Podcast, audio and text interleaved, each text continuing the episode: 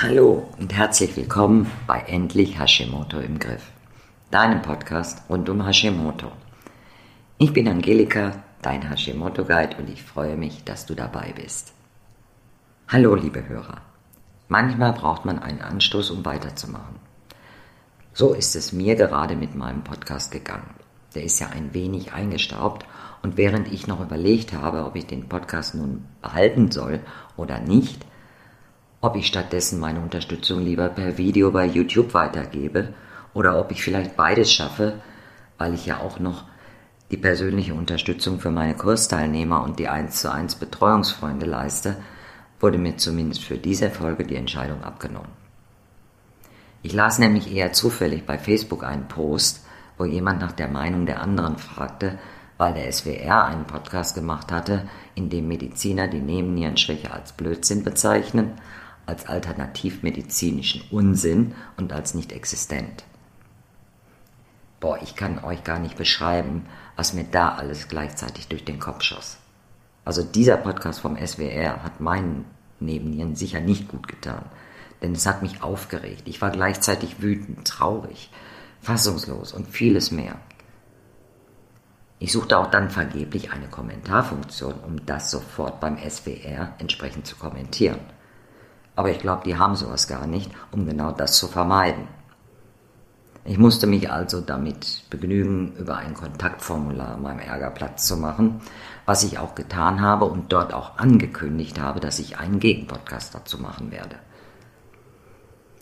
Aber zugleich wusste ich auch, ich muss jetzt und sofort und so schnell wie möglich diese Folge und einen direkten Gegenpodcast zu diesem Blödsinn machen. Ich weiß nicht, ob nachdem ich das ja nun mit meinem Unmut gegenüber dem SWR auch angekündigt habe, diesen Podcast zu machen, jetzt jemand von dort ebenfalls meinen Podcast hört, aber ich würde es mir sehr wünschen. Fakt ist, dass eine Nebennierenschwäche in der Schulmedizin nicht bekannt ist. Es gibt dafür einfach keine ICD-Nummer, über die Mediziner das abrechnen können. Hm, und offensichtlich gibt es alles das nicht, was man nicht abrechnen kann. Das ist auch nichts, was nur bei der Nebennierenschwäche so auftaucht, sondern das erleben wir immer wieder, wenn es um die Anerkennung von Erkrankungen geht, die vielleicht nicht so ganz in das schulmedizinische Muster passen. Das chronische Müdigkeitssyndrom hat so eine Odyssee bereits hinter sich und ist bis heute nur bedingt anerkannt. Genauso Fakt ist, dass bereits 2011, ja, das sind schon zehn Jahre, die das her ist, Dr. Dennis Wilson ein Buch auf den Markt brachte, Grundlos erschöpft, in dem er die Nebennierenschwäche beschreibt, untersucht, Möglichkeiten aufzeigt, wie man damit umgehen kann und im Anhang das Ganze auch etwas untermauert. Fakt ist auch, dass es seriöse Labore wie ganz Immun und Medivere gibt, die Tests anbieten, um eine Nebennierenschwäche nachzuweisen. Dazu muss man wissen, ganz Immun ist ein Labor, was sehr viel mit Ärzten zusammenarbeitet und ganz sicher würden die keinen Test für etwas anbieten, was es nicht gibt. Was mich an all dem ärgert, wenn solche Veröffentlichungen wie gerade beim SWR oft auch bei YouTube erscheinen, kann ich euch verraten. Erstens die Ignoranz und Arroganz der Götter im weißen Kittel. Die kennen nämlich nur Morbus Edison, also die Nebenniereninsuffizienz. Folglich kennen sie auch keinen Unterschied zwischen einer Schwäche der Nebennieren und der Insuffizienz von Edison. Ich habe das selbst erlebt, dass mir auf meine Bitte, die Nebennieren zu untersuchen, eine Endokrinologin gesagt hat, Sie haben keinen Edison. Aber okay, machen wir den Urintest. Das zeigte schon ein wahnsinniges Engagement dieser Endokrinologin. Und dass sie mich wohl offensichtlich auch für bekloppt hielt. Dafür war das aber zweimal Unsinn in einem Satz, was ich damals natürlich noch nicht wusste. Edison ist eine eigenständige Autoimmunerkrankung und nicht die Folge einer Nebennierenschwäche.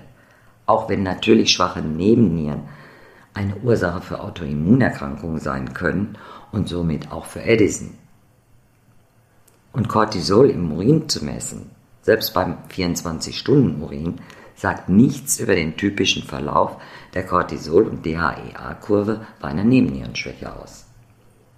Ich habe es mir aber inzwischen abgewöhnt, mit solchen Ärzten zu diskutieren.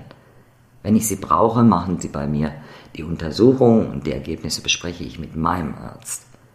Der ist nämlich ein extrem seltenes Exemplar, der die Nebennierenschwäche kennt und auch weiß, dass Hashimoto in Remission gehen kann. Zweitens ärgert mich so wahnsinnig daran die Missachtung der Betroffenen. Ich weiß gar nicht, was mich mehr aufregt. Die Arroganz der Mediziner oder der manchmal unverschämte Umgang mit den Patienten. Da sitzen Menschen vor ihnen, denen es nicht gut und oft richtig mies geht. Die sind müde, haben Konzentrationsschwächen, Angstgefühle, Gewichtsprobleme, Kältegefühl, Depressionen und das Einzige, was diesen Medizinern einfällt, ist alles als psychisch abzutun und bestenfalls noch gleich den Kollegen Psychotherapeut mit Visitenkarte zu empfehlen. Es ist doch ein Witz, wenn die medizinischen Behandlungsrichtlinien bei Hashimoto besagen, dass Ärzte Hashimoto nur symptomatisch mit L-Tyroxin behandeln sollen und es gar keine Richtlinien für Nebennierenschwäche gibt, weil diese Erkrankung schlicht ignoriert wird, beziehungsweise es wird ja behauptet, es gibt sie nicht. Solche Ärzte haben auch noch nie etwas vom Low-T3-Syndrom, einer Umwandlungsstörung bei Hashimoto gehört und müssen im Lexikon nachschlagen, wenn aufgeklärte Patienten um die Bestimmung des RT3-Werts bitten, mit dem sich diese Störung nachweisen lässt. Und obwohl ein dauernd niedriger, also ein Low-T3-Wert, schwerwiegende Folgen haben kann, die sogar medizinisch nachgewiesen sind, zahlen die Krankenkassen die Laborkosten für die Bestimmung nicht. Der dritte Punkt, der mich sehr ärgert, ist, dass Medizin für Krankenkassen statt für Menschen betrieben wird. Nachdem wir umgezogen sind vor etwas mehr als einem Jahr, habe ich eine Arztpraxis in der Nähe unserer neuen Wohnung gesucht und bin in ein, eine Gemeinschaftspraxis gegangen. Und noch bevor ich überhaupt mit einem Arzt gesprochen habe, wollten die mir einen Hausarztvertrag aufs Auge drücken. Ich habe sehr schnell festgestellt, dass ich dort nicht gut aufgehoben wäre, weil die kennen zwar Hashimoto, mehr aber auch nicht. Also bleibe ich bei meinem Dog und nehme dafür auch gerne 80 Kilometer Entfernung in Kauf. Als ich ihn dann aber so ganz unschuldig fragte, warum er mir denn, wo ich schon so lange bei ihm bin, noch nie einen Hausarztvertrag angeboten hätte, wo der doch nur Vorteile hätte, hat der mich mal aufgeklärt. Beim Hausarztvertrag verdient der Arzt am Patienten mehr. Das ist ja nicht grundsätzlich verwerflich. Dafür ist aber auch mehr an Krankenkassenweisungen gehalten, die meist nicht zum Vorteil der Patienten sind. Die Praxis meines Arztes ist eine der sehr wenigen Praxen, die sich diesem Hausarztvertragssystem verweigern und sich damit an den entsprechenden Stellen auch nicht gerade beliebt machen.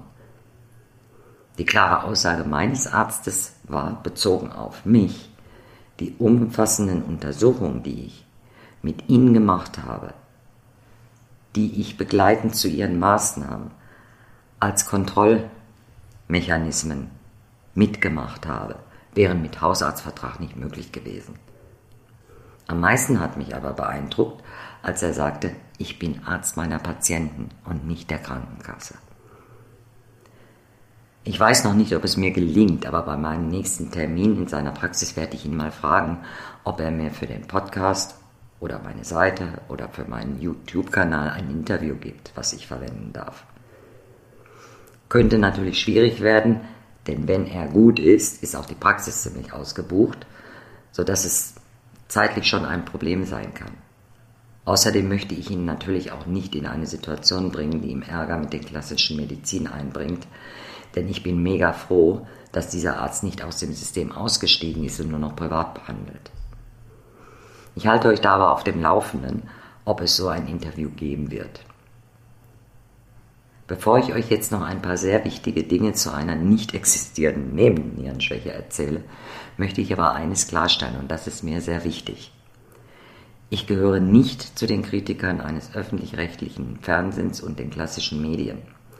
Im Gegenteil, die zunehmende von rechten Kräften in unserer Gesellschaft gesteuerte Verunglückung empfinde ich als unerträglich und sie erinnert an die dunkelste Zeit einer eingeschränkten Meinungsfreiheit im vorigen Jahrhundert. Die würde uns nämlich drohen von denen, die heute Lügenpresse schreien. Aber trotzdem wird gerade in den Bereichen Ernährung, Autoimmunerkrankungen, Hashimoto oder jetzt eben auch der Nebennieren oft ein klassischer schulmedizinischer Unsinn verbreitet, der mir den, dass mir der Kamm schwillt. Den ich ja gar nicht habe, denn ich bin ja kein Hahn.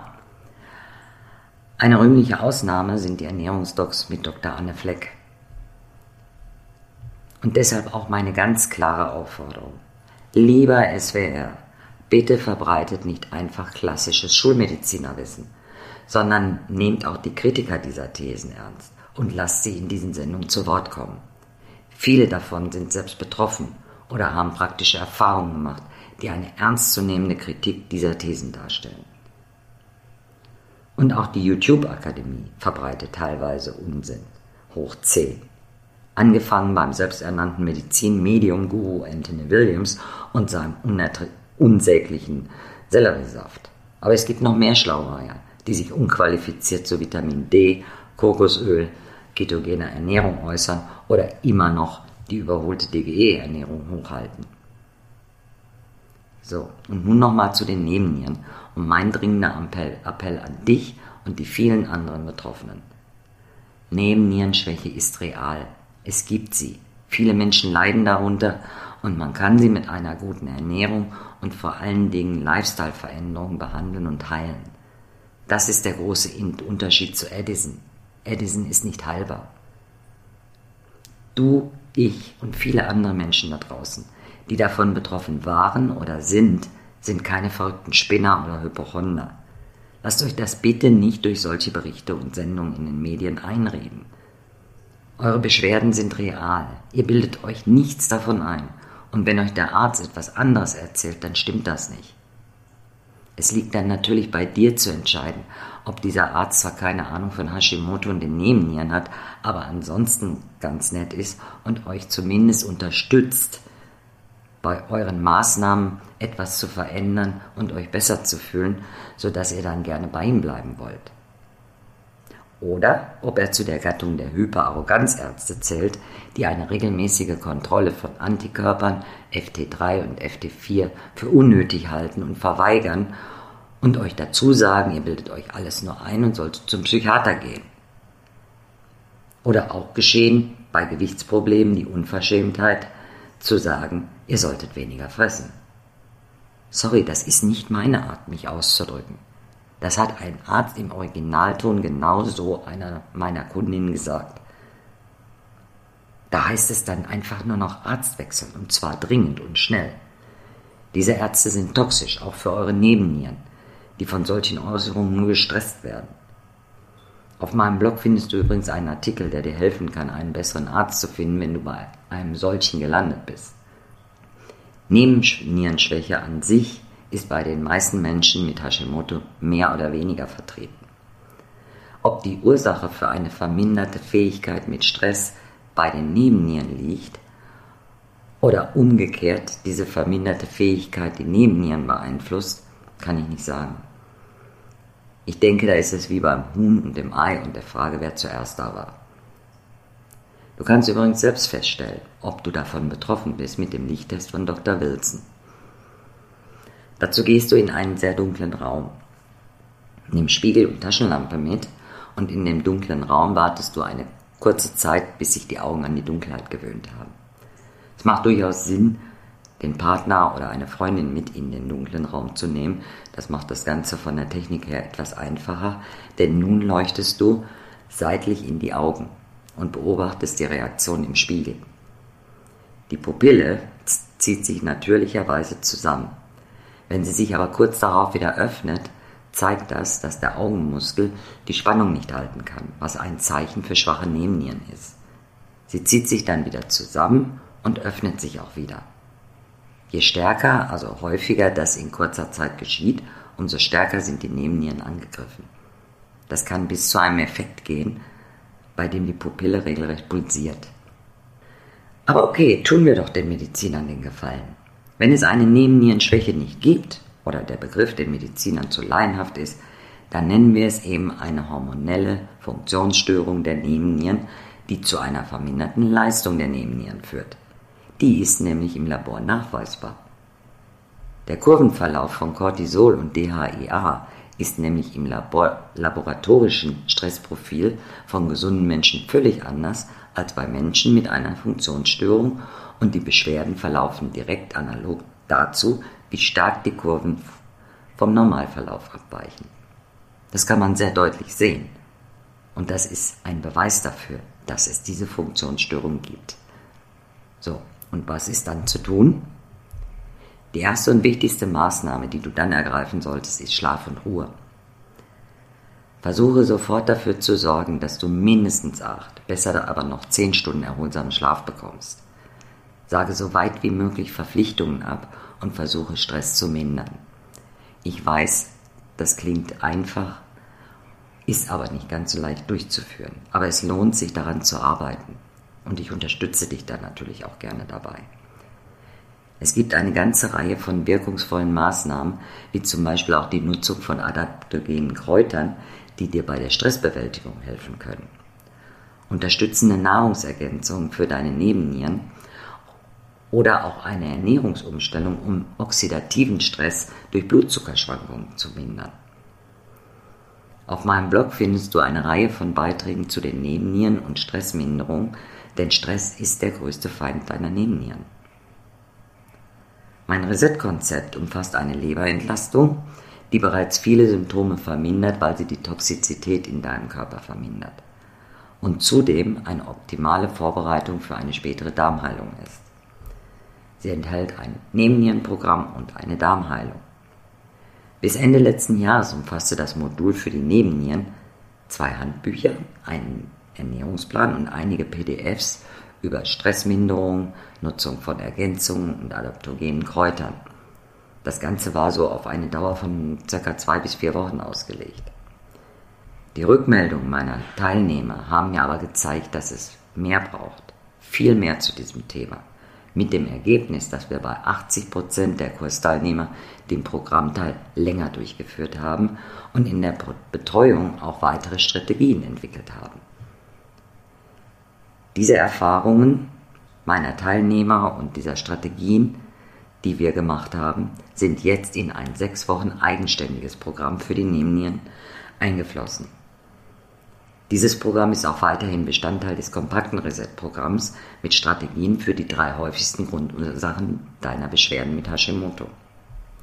Und ich erzähle dir das jetzt auch nicht, um das Programm anzupreisen, auch wenn ich mich natürlich über jede Teilnehmerin freue, die ich begleiten darf.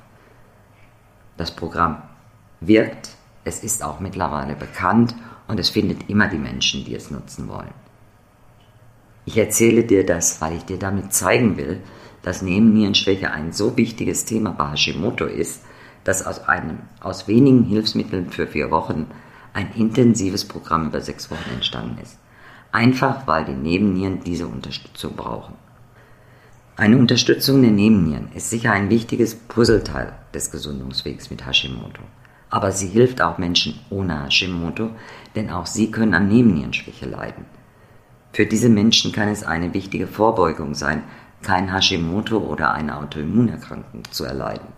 Denn es gibt zahlreiche Hinweise und Studien, dass eine Schwäche der Nebennieren auch Ursache für die Entstehung von Autoimmunerkrankungen sein kann. Zum Schluss noch eine kleine Bitte, die ich eigentlich sonst eher selten an euch richte. Bitte teilt den Beitrag. Kommentiert gerne dazu und helft ihn mit zu verbreiten. Ein SWR hat eine deutlich größere Reichweite und die dort verbreiteten Fehl- und Mangelinformationen erreichen mehr Menschen als meine klare Gegenposition dazu. Helft mit, dass Menschen, die darunter leiden, nicht verzweifeln, weil man sie als Hypochonder hinstellt oder in die Psychoecke schiebt zeigt ihnen, dass sie weder verrückt noch allein sind und dass es Wege gibt, damit es ihnen besser geht. Dafür sage ich jetzt schon Danke. Ob nun der Podcast weitergeht, der Videokanal bei YouTube diese Aufgabe übernimmt oder beides von euch gewünscht wird, könnt ihr mich wissen lassen. Auf der Podcast-Seite zu dieser Sendung findet ihr einen Link zu einer kleinen Umfrage, wo ihr eure Meinung sagen könnt. Diese Umfrage ist absolut anonym. Ihr gebt keine Daten preis, ihr helft mir nur damit, wenn ihr mir sagt, wie ich euch weiter und am besten unterstützen kann. Wie ich euch helfen und unterstützen kann, endlich Hashimoto in den Griff zu bekommen. Ich bedanke mich, dass du heute dabei warst und freue mich, dich auch beim nächsten Mal wieder begrüßen zu dürfen. Pass auf dich, passt auf euch auf und bleibt gesund. Bis demnächst, eure Angelika, euer Hashimoto.